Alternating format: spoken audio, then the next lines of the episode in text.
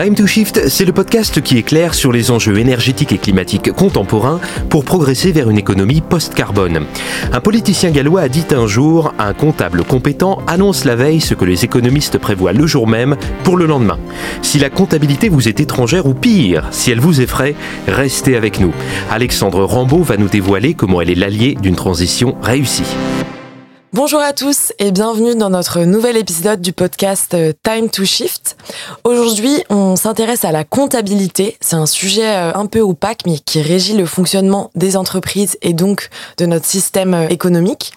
On voit aujourd'hui que la comptabilité a montré ses limites pour rendre compte des impacts environnementaux des activités, mais peu d'entreprises ont encore changé leur modèle de comptabilité et préfèrent souvent adosser à leur bilan financier un bilan RSE une mesure des impacts, mais qui reste souvent un à côté et qui change pas en profondeur les modèles euh, économiques.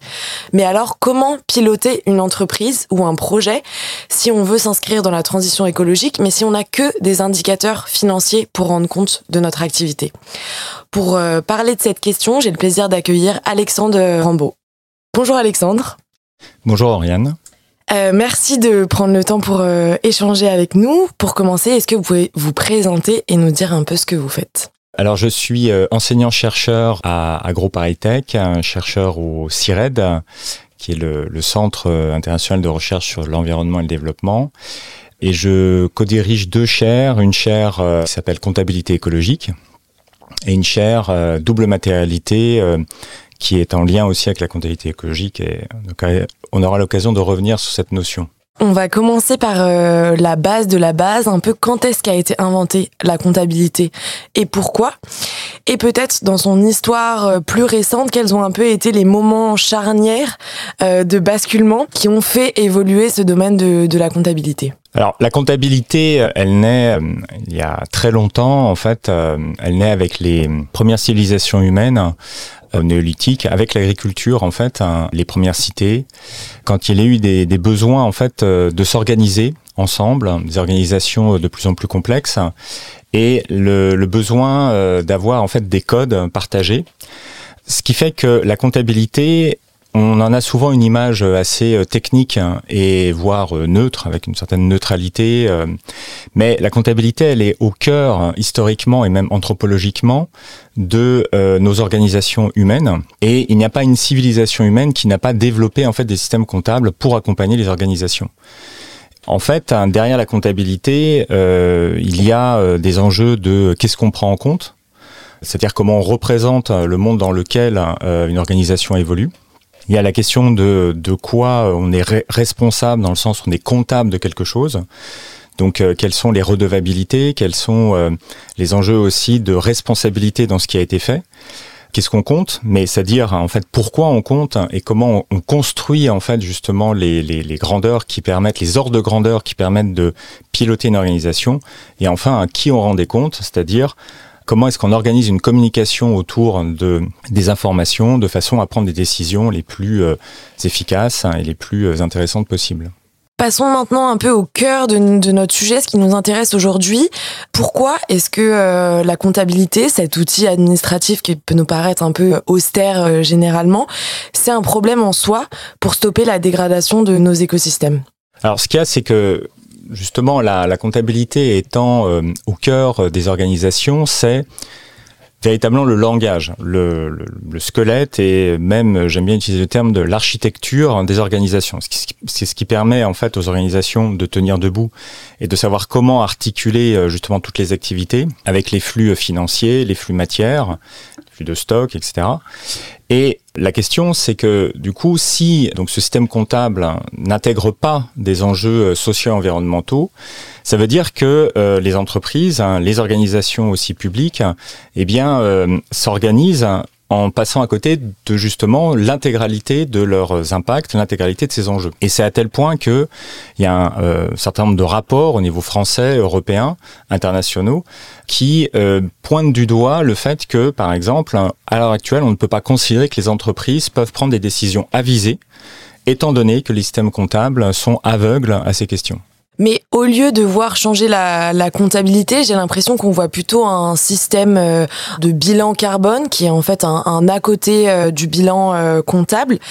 Quelles sont les limites de ce bilan carbone? Peut-être aussi ses avantages parce que c'est vrai que ça a permis à, à beaucoup d'entreprises de prendre conscience, de faire des plans d'action. Mais quelles en sont aujourd'hui les limites? Oui, ce qu'on ce qu'on voit se développer euh, depuis un certain temps, c'est effectivement à, côté de la comptabilité euh, classique, des, euh, des systèmes comme le bilan carbone, de, de ce qu'on appelle de reporting, de rapportage de certaines données extra-financières. Et l'exemple du bilan carbone est totalement, enfin, un des plus anciens par rapport à ça. Alors la problématique, c'est qu'en soi, faire un bilan carbone, euh, évidemment, c'est euh, très intéressant et il faut le faire. C'est, c'est pas du tout euh, la question. Mais derrière, il y a plusieurs points. Le premier, c'est que le bilan carbone, ça va permettre donc de mettre en évidence des émissions de gaz à effet de serre. Mais dans ce cadre-là, si je renvoie à la question de qu'est-ce qu'on doit prendre en compte, donc là, on prend en compte les flux d'émissions de gaz à effet de serre. Mais la vraie problématique euh, climatique, hein, c'est une, problématique liée au système climatique en tant que tel. Donc c'est une problématique d'État, une problématique de stock. Et ça, c'est pas pris en compte dans le bilan carbone. Donc il y a une question de représentation. Et dès lors, le bilan carbone devrait en fait être adossé aussi à un budget carbone. Donc déjà, il y a une problématique de qu'est-ce qu'on prend en compte dans la comptabilité carbone. La deuxième chose, c'est que le bilan carbone, une fois qu'il a été fait, bon, là, généralement, il reste un peu en périphérie des prises de décision. Il ne s'articule pas avec le contrôle de gestion, il ne s'articule pas avec euh, les opérationnels, il ne s'articule pas avec la direction financière. C'est-à-dire, en fait, ça reste quelque chose qui est externe.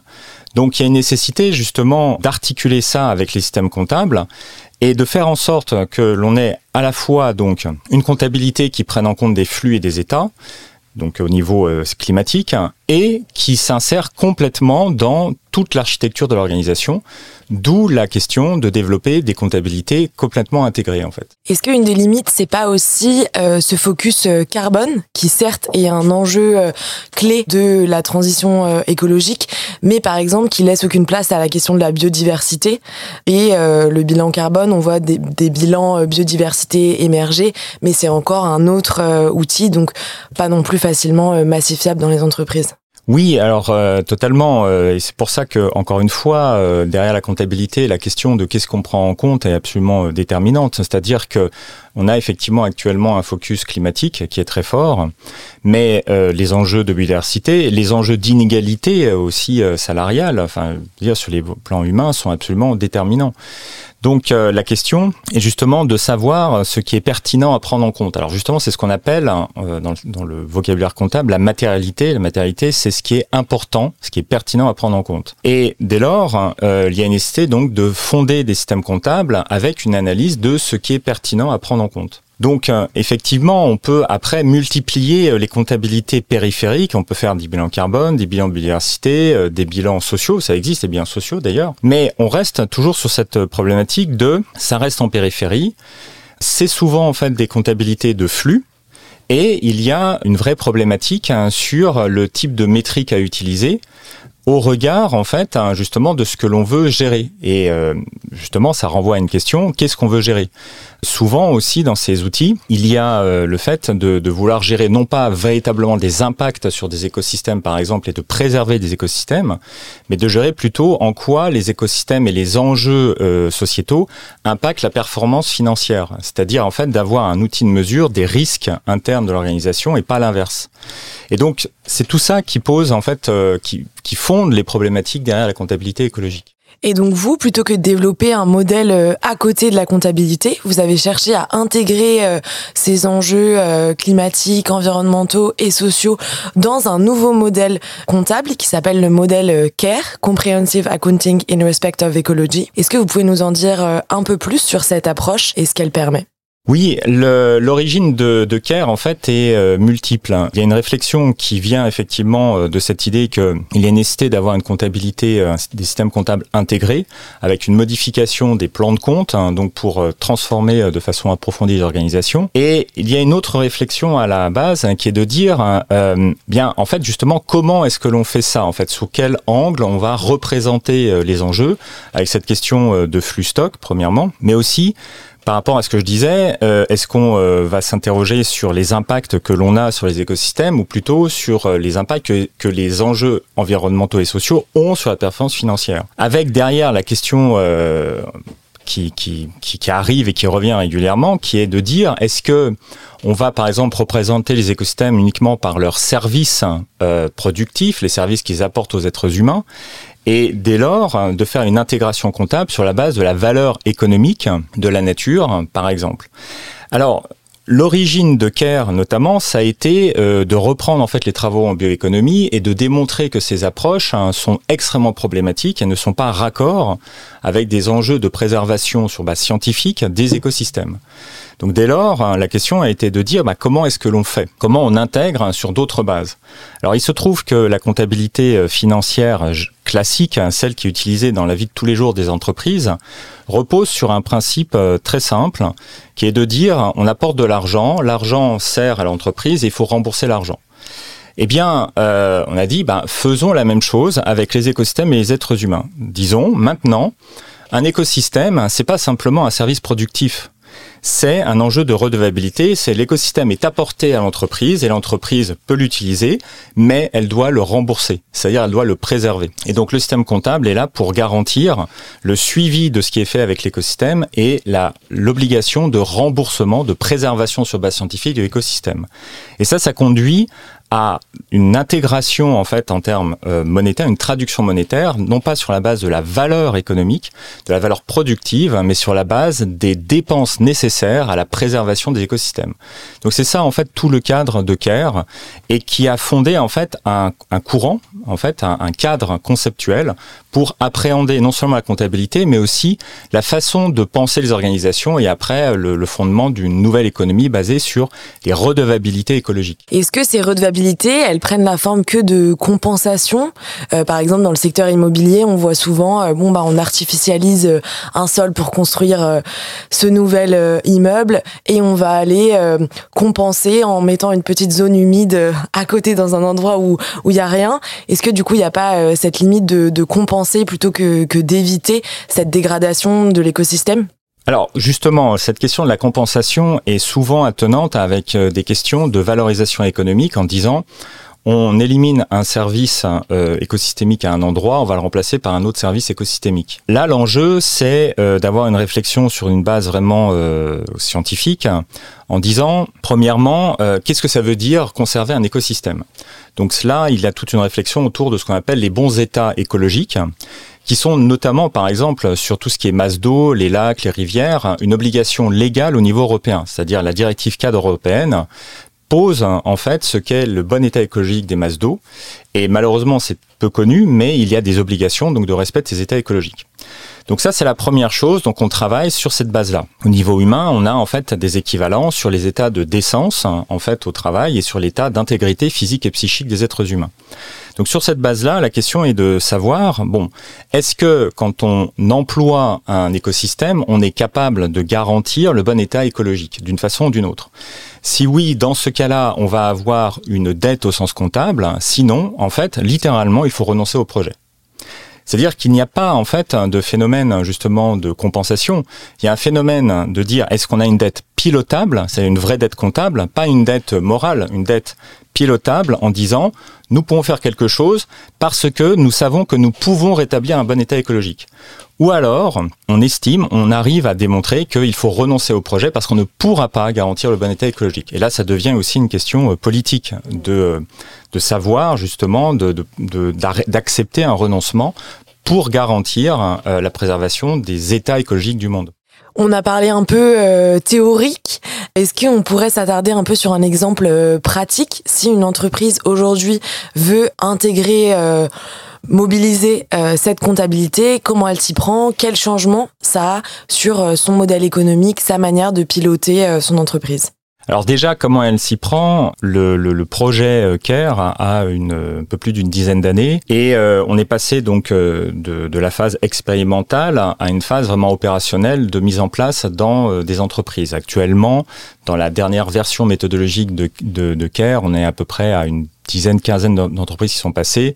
Et depuis le début, on doit être à plus de 30 à peu près. Pour euh, aider en fait les entreprises, a été créé euh, notamment le CERCES, le Cercle des comptables environnementaux et sociaux, qui est une, une association qui euh, promeut justement à la fois un plaidoyer sur euh, les questions de redevabilité écologique sous un angle comptable et développe et fédère la communauté autour de CARE.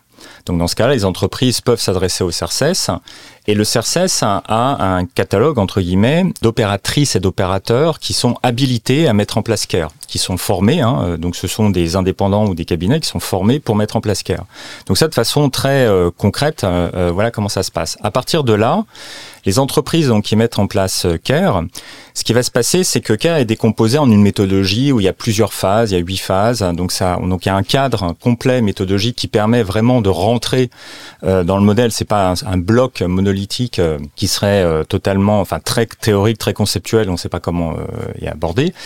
Mais par exemple, ce qui va se faire, c'est que les entreprises hein, vont avoir une redéfinition de leur modèle organisationnel sur la base de qu'est-ce qui relève, par exemple, de l'exploitation pure et qu'est-ce qui relève des fonctions de préservation des écosystèmes. Donc déjà des ventilations au niveau des activités pour savoir précisément donc ce qui est fait. Ensuite, d'avoir un chiffrage des plans d'action liés à la préservation des écosystèmes et de permettre là-dessus de repenser euh, la façon dont elle crée de la valeur. C'est-à-dire en disant, je vais donner un exemple très simple, c'est si vous considérez dans l'agriculture que le sol, en fait, c'est pas simplement un élément productif, mais c'est un commun écologique que l'on emprunte. Ça veut dire que c'est plus ça votre support d'activité. Le support d'activité, c'est ce que vous faites avec le sol, c'est-à-dire c'est la culture de blé.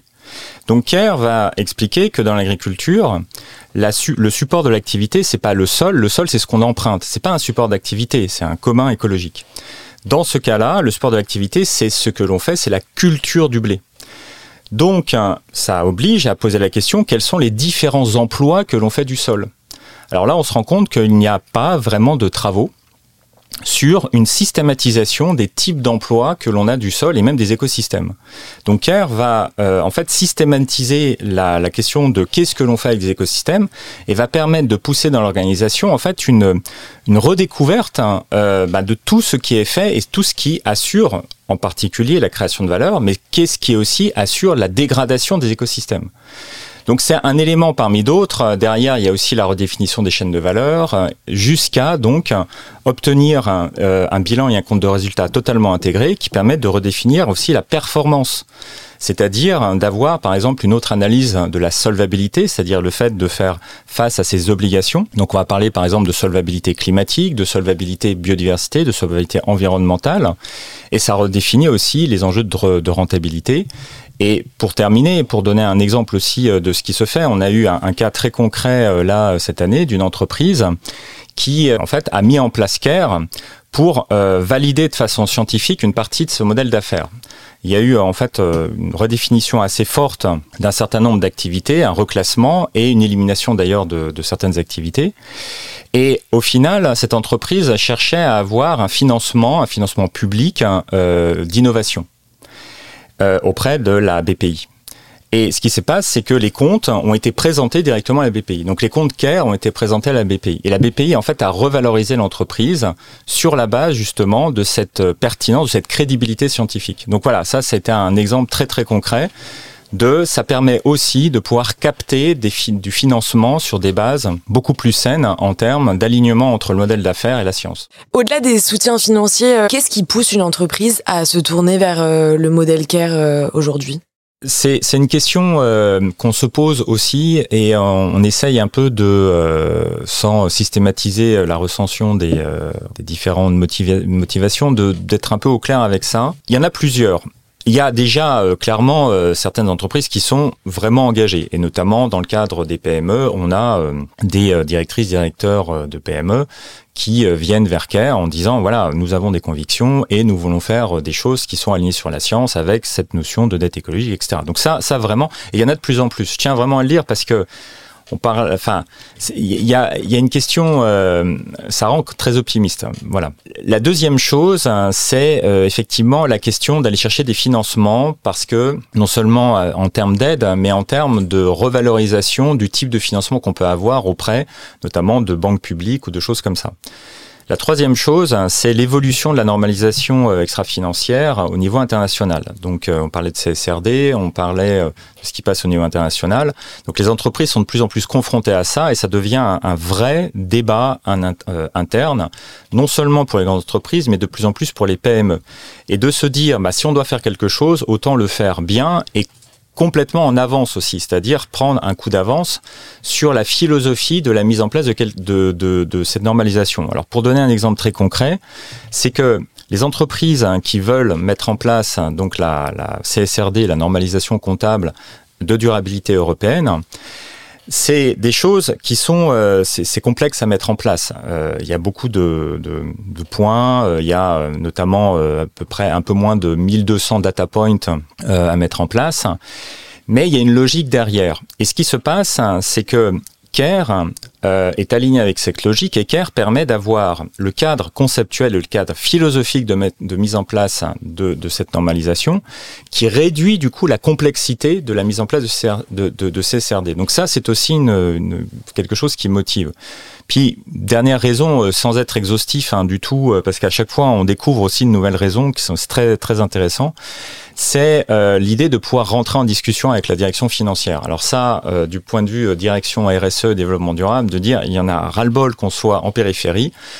Avec ça, on va pouvoir vraiment discuter avec la direction financière, avec le contrôle de gestion et donc faire des, choses intéressantes euh, et pas simplement en périphérie. Est-ce qu'on arrive à communiquer aussi facilement sur les résultats de CARE qu'on peut le faire avec un, bilan carbone? Dans les directions RSE, il y a quand même souvent aussi ce, ce, cet enjeu de communiquer aux consommateurs euh, ce qu'on fait et de dire ah, bon, on a réduit notre bilan carbone euh, de 10% par rapport à l'année dernière. Là, c'est peut-être un peu moins facile euh, avec la comptabilité CARE, ça parle peut-être un peu moins aux, citoyens lambda. Alors, toute la question est de, savoir comment organiser cette communication, parce que, euh, par exemple, là, alors, on a un projet de recherche hein, sur la question du double affichage des prix, c'est-à-dire dire hein, si on mettait vraiment en place euh, CARE partout, combien ça coûterait vraiment, voilà, un produit quelconque. Alors, déjà sur les questions agricoles. Euh, et là, ça parle, parce que le, vrai coût des produits, le vrai coût des reviens des produits agricoles est bien supérieur euh, à ce que l'on a là. Et ça permet de, mesurer euh, l'écart entre ce que l'on fait actuellement et ce qu'il faudrait faire si on voulait vraiment préserver à la fois les écosystèmes et les êtres humains. Donc voilà, ça c'est une, façon de, de communiquer et de mobiliser CARE de façon assez parlante. Oui, qui est presque plus impactante pour les consommateurs, parce qu'en fait, euh, le bilan carbone d'une entreprise, on le voit quand on va sur son site internet si on veut regarder, mais le prix, on le voit euh, tous les jours euh, au supermarché ou, quand on achète quelque chose, quoi. On voit avec l'exemple du sol que c'est assez concret quand on est dans le secteur primaire, dans l'agriculture ou dans le secteur industriel. Pour le secteur tertiaire, est-ce que ça s'applique aussi facilement? Oui, alors totalement. Sur le secteur tertiaire, ça va être euh, des analyses. Hein. Alors, il y a déjà tout, tout le volet humain, c'est-à-dire que c'est qui est absolument pas anodin, c'est-à-dire que ça oblige à intégrer la notion de salaire décent, par exemple, et de revaloriser la médecine du travail. Donc ça, c'est quelque chose qui est pas du tout anodin dans le secteur tertiaire. Mais euh, il va y avoir aussi un travail sur la chaîne de valeur, parce que avec Care, on va regarder en amont, on va poser la question si tous les fournisseurs avaient mis en place Care, quel serait le vrai coût du produit acheté, que ce soit l'électricité, que ce soit euh, n'importe quoi, hein, les remèdes de papier ou n'importe. Et euh, ça, évidemment, dans le tertiaire, hein, ça a un impact très fort. Et on va avoir la même chose au niveau euh, de l'aval, ainsi que toute la chaîne d'investissement. Donc voilà, en fait, ce qu'on fait souvent, enfin ce qu'on fait avec le, le secteur tertiaire, c'est à la fois donc ne pas oublier les enjeux humains, mais surtout donc travailler sur la chaîne de valeur. Tout à l'heure, vous parliez de valeur ajoutée. Si on passe plutôt à l'échelle nationale, la valeur ajoutée aujourd'hui, elle est comptabilisée euh, en termes de croissance euh, du PIB. Est-ce que ce nouveau modèle, il prend parti sur la question de la croissance ou la décroissance?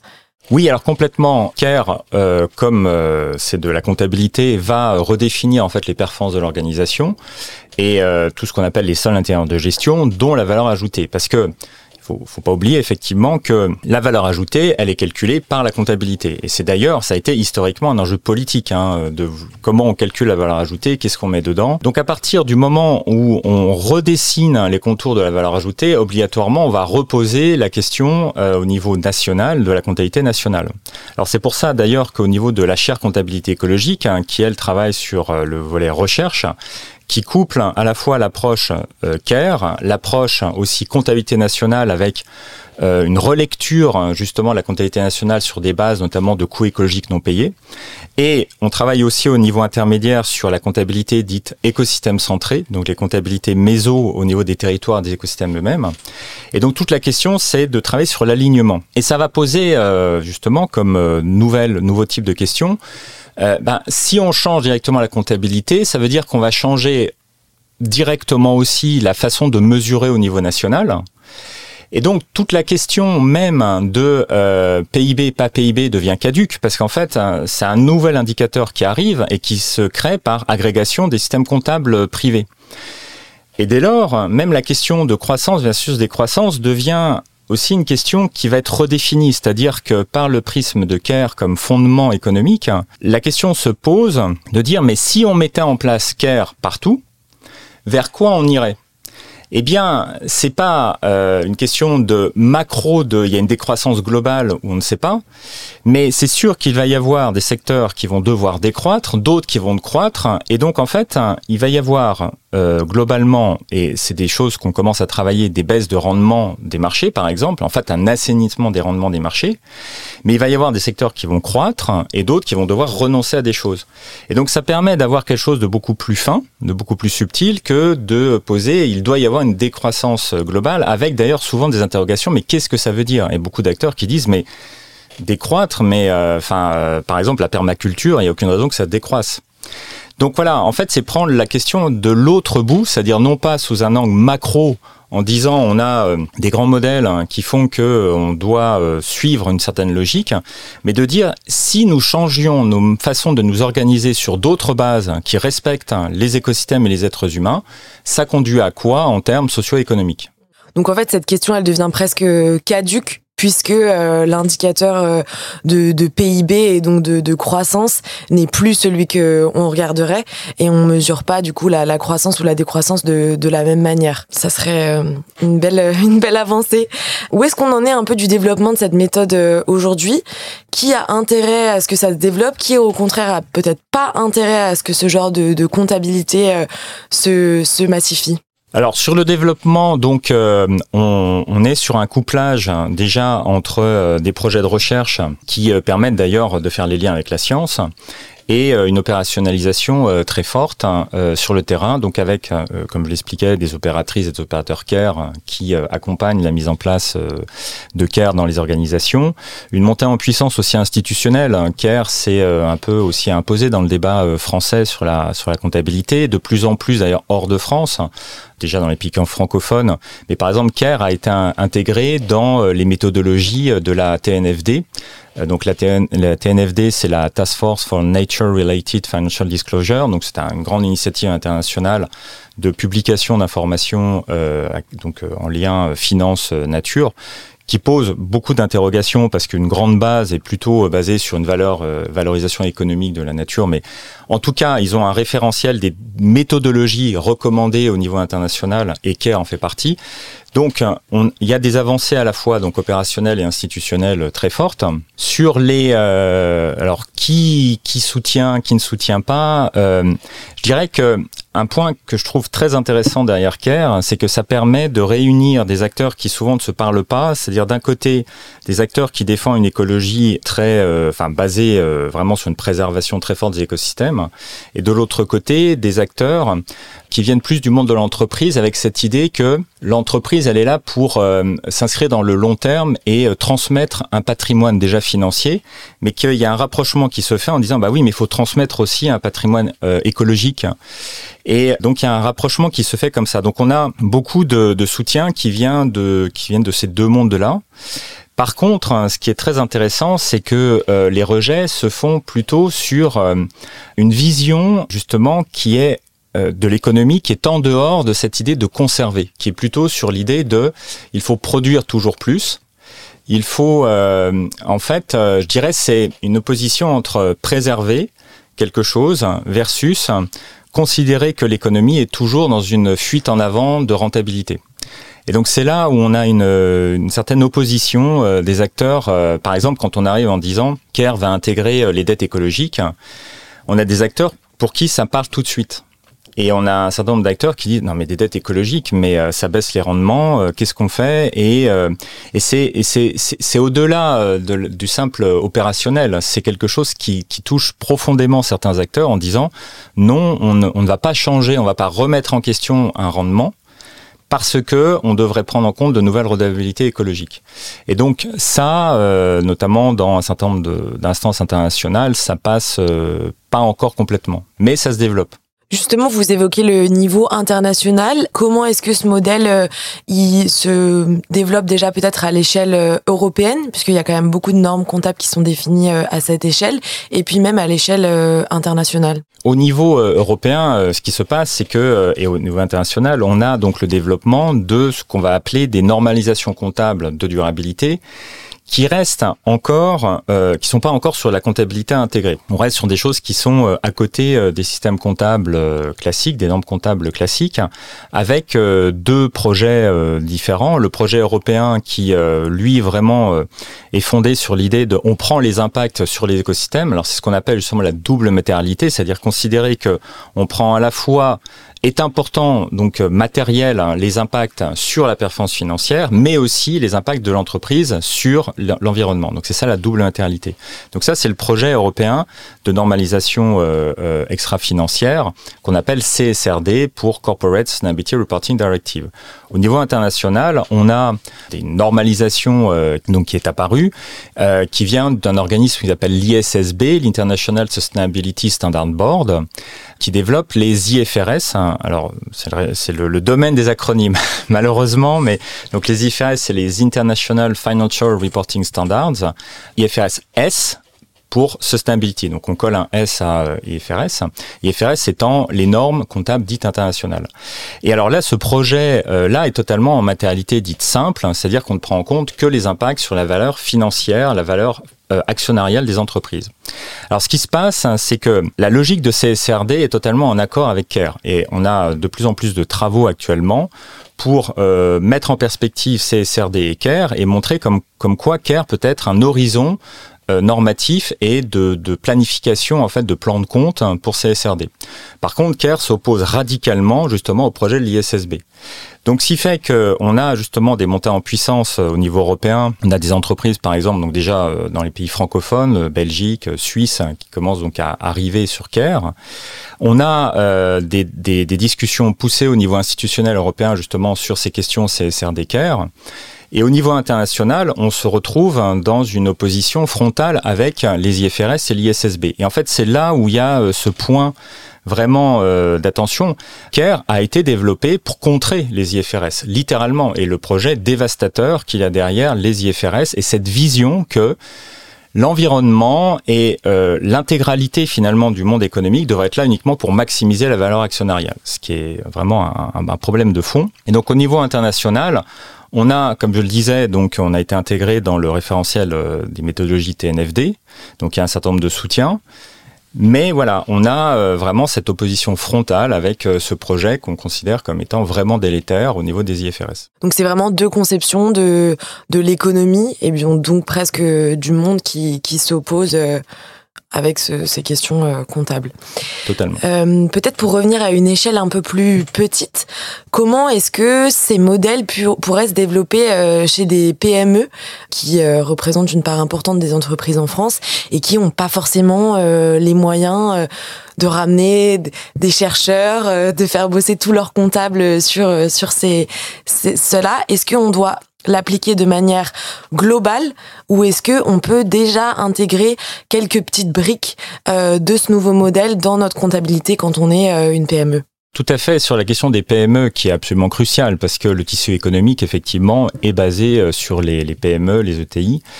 Euh, et dans les, les actuellement, hein, dans les mises en œuvre opérationnelles de CARE, on a en fait beaucoup plus de PME que de multinationales. Ce qui se passe, hein, c'est que CARE, comme je le disais, est décomposé, donc euh, c'est une méthodologie en plusieurs phases, ce qui permet ce phasage d'avancer à son rythme déjà. C'est-à-dire qu'on ne va pas euh, arriver dans CARE en disant euh, on met tout en place d'un seul tenant. Donc il y a déjà une possibilité d'avancer pas à pas euh, dans la mise en pratique, dans la mise en œuvre de CARE. Ça, c'est une première chose. La deuxième chose, c'est qu'il y a un accompagnement donc euh, par, euh, comme je disais, les opératrices et les opérateurs CARE. Et sur la question en fait du coût de mise en place et de la temporalité de l'implication. Alors il y a deux choses par rapport à ça. C'est qu'il y a la question de l'implication des, des PME. CARE, c'est pas une boîte noire. C'est-à-dire qu'on n'arrive pas euh, en disant, enfin, quand je dis nous, c'est les, personnes qui mettent en place CARE n'arrivent pas euh, en disant, euh, voilà, vous nous donnez deux ou trois données et on vous sort quelque chose. Ça, c'est totalement intenable. Mais malheureusement, il y a des propositions en fait de comptabilité extra-financière qui font ça. Non, il y a vraiment en fait une essai d'avoir un, un, une, une, implication de la direction, donc euh, direction euh, donc de l'organisation, de la PME, plus euh, les personnes qui euh, travaillent euh, d'une façon ou d'une autre sur les questions financières et les questions potentiellement quand il y en a de durabilité, de ressources humaines. Donc ça, il y a une question d'implication qui est, on est absolument intransigeant là-dessus. Et il y a un côté humain très fort, c'est-à-dire qu'il y a un dialogue, il y a une vraie implication des opératrices opérateurs avec l'entreprise. Donc voilà, on, on, rentre dans le modèle d'affaires, on rentre en discussion. Ça, c'est absolument non négociable. Par contre, il y a la question du coût financier, qui est autre chose. Le coût financier, il y, a, deux choses. Comme je le disais, il y a de plus en plus de possibilités d'aide, d'accompagnement. On a fait une opération collective en région PACA avec l'ADEME qui, qui a permis euh, de, de favoriser donc euh, la, la, mise en œuvre de CARE avec certaines aides. Donc il y a première, il y a, il y a ça premièrement. Et de plus en plus, on travaille aussi sur des regroupements de PME parce que quand on est sur des territoires, les PME peuvent avoir les mêmes problématiques. Et donc plutôt travailler sur une PME, travailler sur un regroupement de PME. Donc ça, c'est des choses qui euh, se négocient et qui sont en discussion avec le CERCES de façon vraiment à favoriser le développement dans les PME justement de CARE. D'accord, donc ça bouge aussi du côté des financeurs euh, publics qui sont prêts à, à aider les, les, PME pour euh, pour avoir d'autres euh, modèles euh, comptables. Ça bouge un peu. pour euh, peut-être avoir une note un peu plus, enfin, même si c'est positif, ce dont on vient de parler. Aujourd'hui, dans un peu le le désastre écologique qu'on est en train de vivre, quels sont les éléments, vous, qui vous donnent espoir? Comment est-ce que vous restez optimiste dans ce, dans ce monde? Alors, c'est une excellente question. Je crois sincèrement que ce qui... Ce que je suis engagé euh, dans les questions écologiques depuis très longtemps et euh, ce qui m'a redonné de l'espoir ces dernières années, c'est justement ce qui se passe autour de CARE.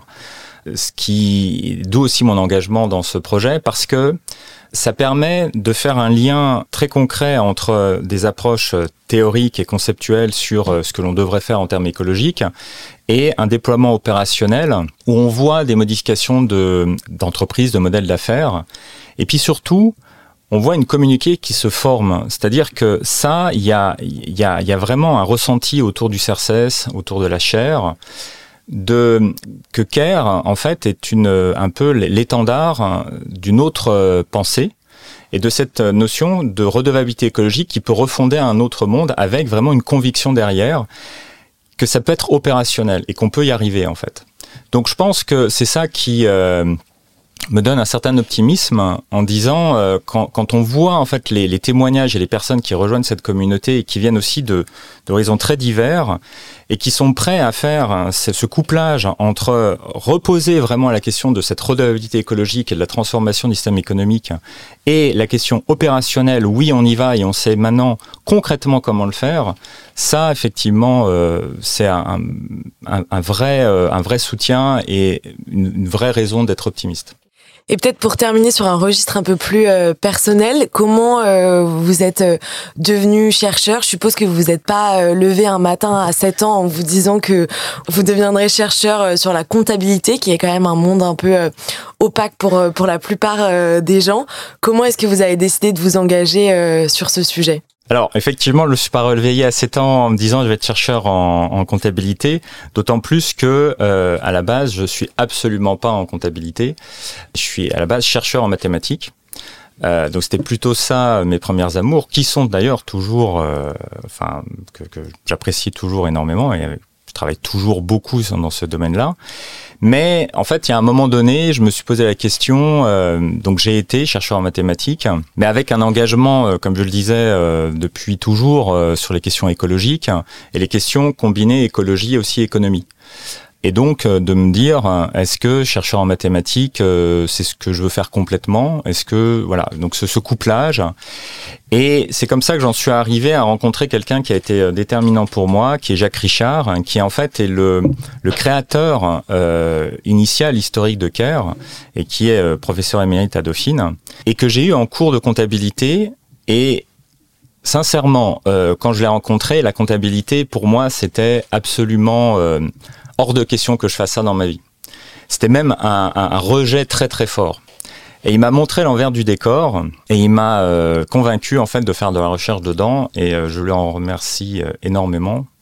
et c'est à partir de là que j'ai découvert tout cet univers, ce qu'on pouvait faire avec, et les liens profonds avec la philosophie, l'anthropologie. C'est-à-dire vraiment ce couplage théorie pratique hein, qui est extrêmement euh, fort et qui est au cœur en fait euh, de, de système économique. Ouais, ce qui est intéressant au final, c'est que ça remet la comptabilité en lien avec euh, plein d'autres domaines, comme vous le disiez, l'économie, la philosophie, l'anthropologie. On n'a pas trop souvent l'habitude de, de voir la comptabilité mêlée avec ces autres domaines.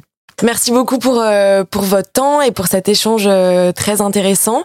Et puis j'invite nos auditeurs, euh, s'ils ont envie d'en découvrir un peu plus sur CARE, à aller sur le site de la chaire comptabilité écologique, où il y a pas mal de, de ressources. Est-ce qu'il y a d'autres endroits où trouver de l'information? Alors le site du CERCES. Donc c'est sur le site du CERCES qu'il y a la plupart des informations sur CARE maintenant. Notamment, entre autres, il y a d'autres informations sur la comptabilité. Et euh, voilà, déjà sur ces deux, deux premières choses. Et après, euh, on a mené avec euh, un collègue Clément Feguer tout un projet euh, au Collège des Bernardins sur justement les liens philosophie, anthropologie, opérationnalisation comptable. Et donc, il y a beaucoup de ressources hein, sur le site du Collège des Bernardins. Le podcast Time to Shift est réalisé par les Shifters, les bénévoles du Shift Project. Ce think tank dirigé par Mathieu Ozano et présidé par Jean-Marc Jancovici a un objectif faire progresser le débat et les actions pour une économie post-carbone.